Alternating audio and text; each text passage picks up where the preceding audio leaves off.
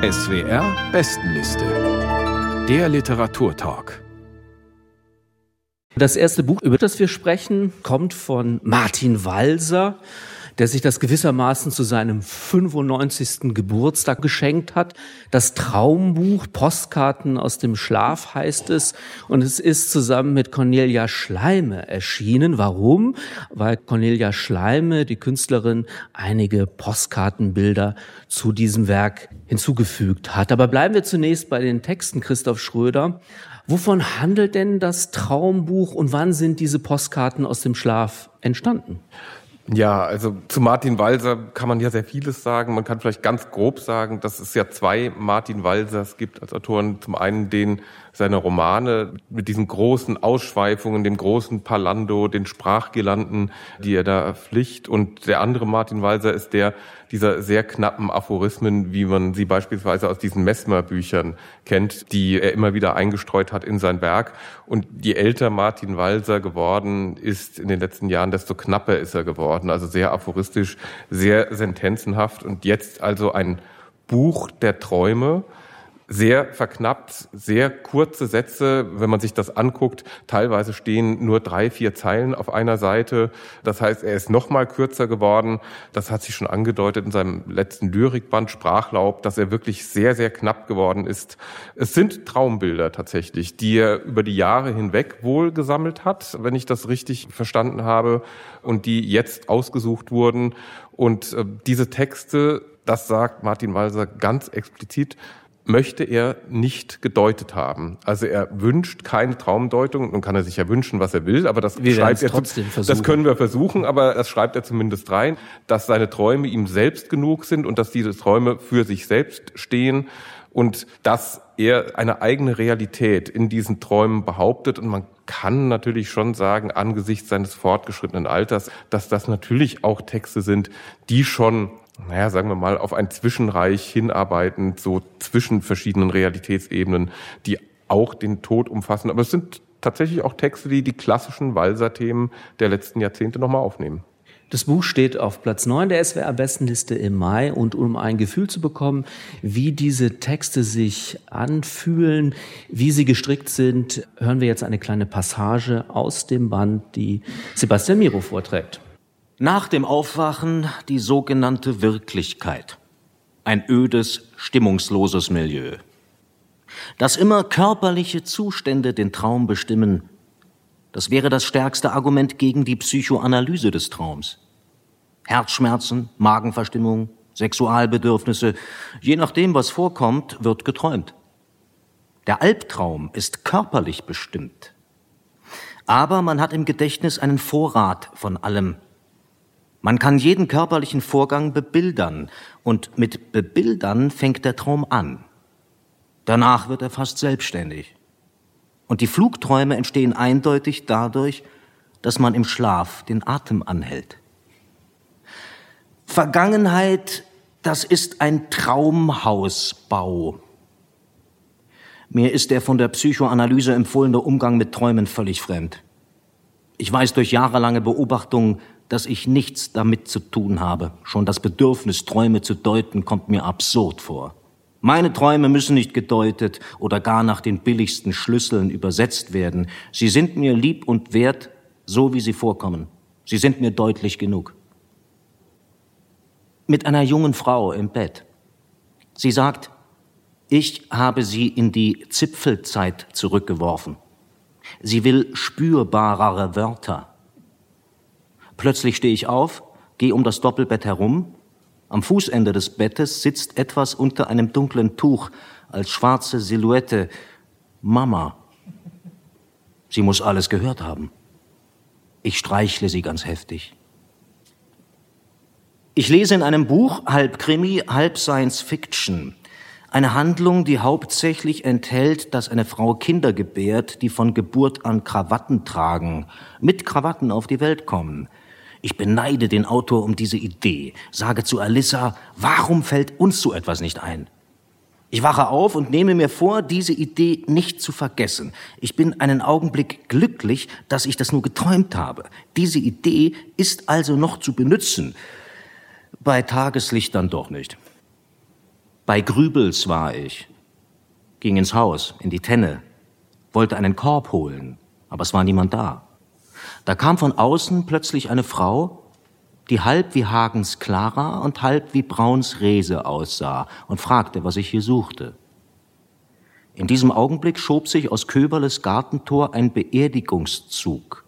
Ich musste fliehen, rannte auf die Straße, erkannte, dass auch aus Metzger Giras Haus ein Sarg getragen wurde, rannte also den Weg bei Mosas hinein. Aber da sah es aus, als habe man gerade einen vorher hier aufgebahrten Sarg weggetragen. Und in der Eile stolperte ich dann wirklich über einen Sarg und sah davontorkelnd noch in die Augen des Toten, die durch mein über den Sarg stolpern aufgeklappt waren.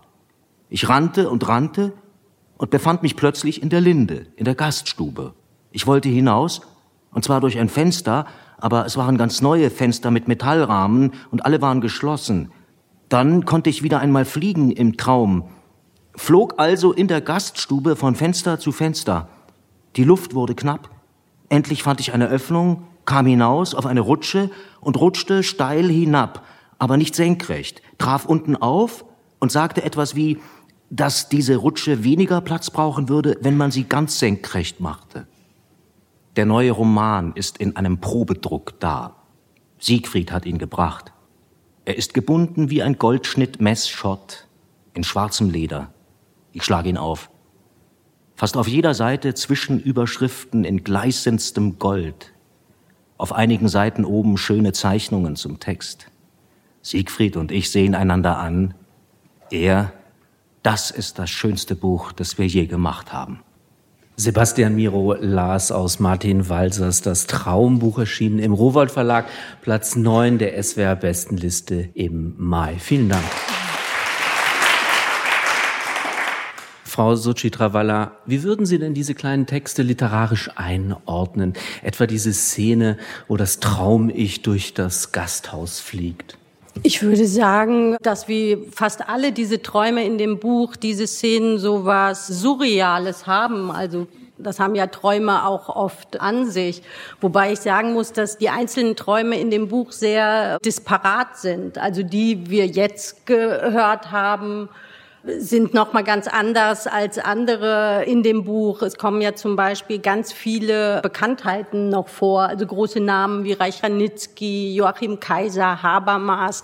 Diese Miniaturen fand ich teilweise sehr witzig auch, auch in diesem surrealen Überdrehtsein.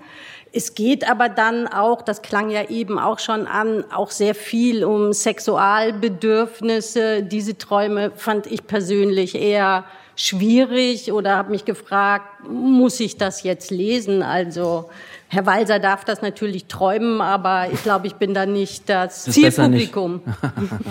Er sollte es besser nicht aufschreiben, meinen Sie vielleicht? Doch, er kann es aufschreiben, er kann es auch veröffentlichen, aber ich muss es ja nicht gerne lesen dann. Hm.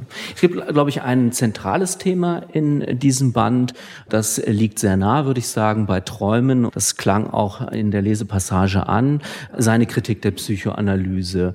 Klaus Nüchtern, ist die überzeugend? Ja, also eins dieser Argumente finde ich schon schlagend.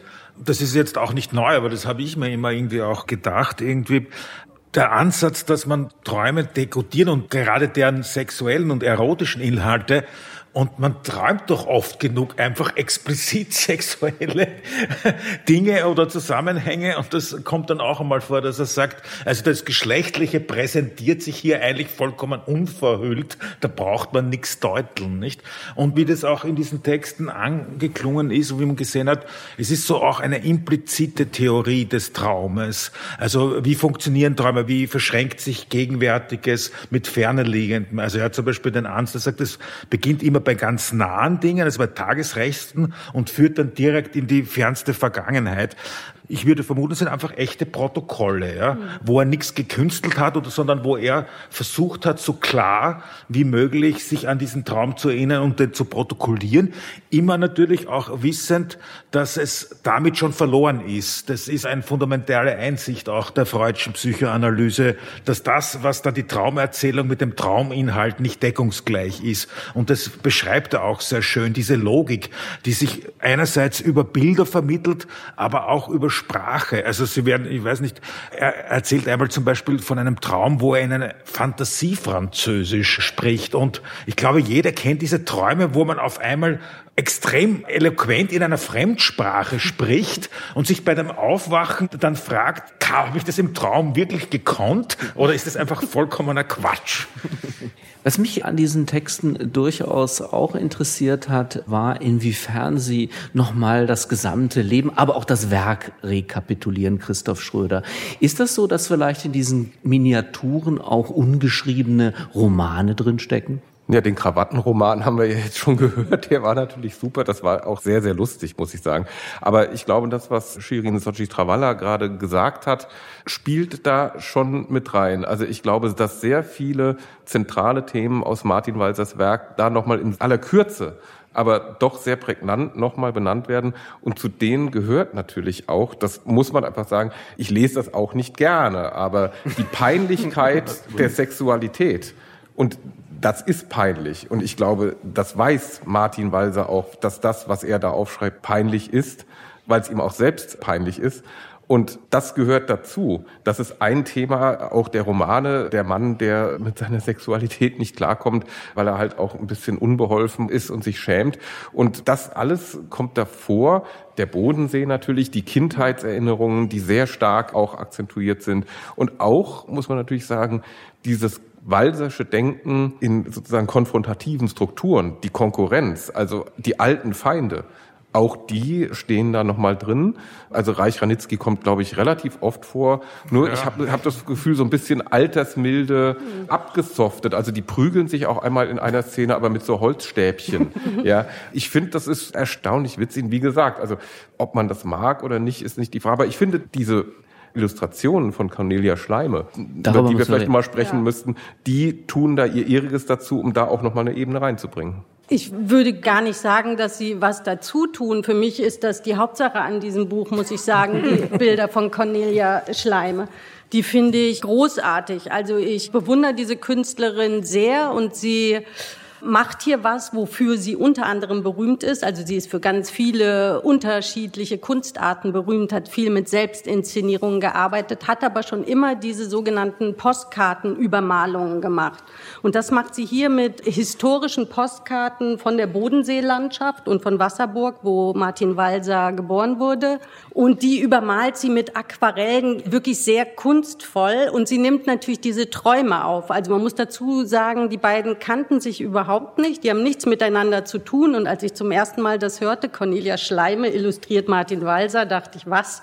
Also es gibt sogar keine Verbindung eigentlich, aber es passt total gut, weil sie manchmal auch gerade, apropos sexuelle Bedürfnisse, ja das wirklich ganz aufnimmt in diesen Bildern, also dann und ironisiert. Ja, und ja. ironisiert. Und dann, ja, so denken wir, weiß ich gar nicht, ob es unbedingt stimmt, aber dann wuchern da irgendwie in der Landschaft so Penisse hervor Aus und man denkt so, heraus, ja. ja. Oder einmal eine Frau sitzt in so einem Boot und angelt irgendwas, was aussieht oben wie ein riesiger Aal und unten irgendwie wie so ein Hoden. Und das macht sie irgendwie irre. Es gibt aber auch andere nicht sexuell konnotierte Illustrationen. Für mich ist die Sensation an diesem Buch wirklich diese Bilder von Cornelia Cornelia Schleime. Und es gibt ein Buch von ihr, wo so ein bisschen Werkschau, wo auch eigene Texte von ihr drin sind. Das heißt, in der Liebe und in der Kunst weiß ich genau, was ich nicht will. Und die Texte von Cornelia Schleime in diesem Buch finde ich persönlich viel besser als die von Martin Walser in diesem. Klaus Nüchtern. Ist das auch so bei Ihnen? Finden Sie die Postkartenübermalungen auch die eigentliche Attraktion, Sensation in diesem Nein, Band? also da, man kann das ja beides irgendwie durchaus genießen. Es stimmt, die schwingen da auf einer Ebene mit und gleichzeitig geben sie da was dazu und bringen diese Atmosphäre, die so, weil, wie es schon angeklungen ist, manchmal sehr pointiert und witzig. Es kommt übrigens unter den Prominenten Max Frisch und Brecht und übrigens auch Sigmund Freud natürlich, mhm. der ein unangenehmer Typ ist, weil man sich von dem sofort bis auf dem Abgrund durchschaut fühlt, nicht? Und er sagt, er will jetzt eh nicht mit einem reden, der weiß eh genau, was ich für einer bin. Aber es kommt auch zum Beispiel Pete Sampras vor. Also, das ist schon ganz erstaunlich. Und diese Stöckchenszene, es ist eigentlich dann fast mein Lieblingsschuss, sie fechten dann mit dem Stäbchen herum und dann kommt Arnold Stadler, wirft sich auf Martin Walser und sagt, du miese, petriges Weib. Also das äh, finde ich schon ziemlich witzig. Oder auch diese mhm. Fernsehtalkshow, wo Reicher Nitzig dann einfach alles gewinnt. Ja, Er gewinnt dann auch nach dem Bewerb Filmkritik und fängt dann an, sein Fauteuil zu zerlegen und mit den Teilen herumzuwerfen. Das hat mir schon großen Spaß auch bereitet.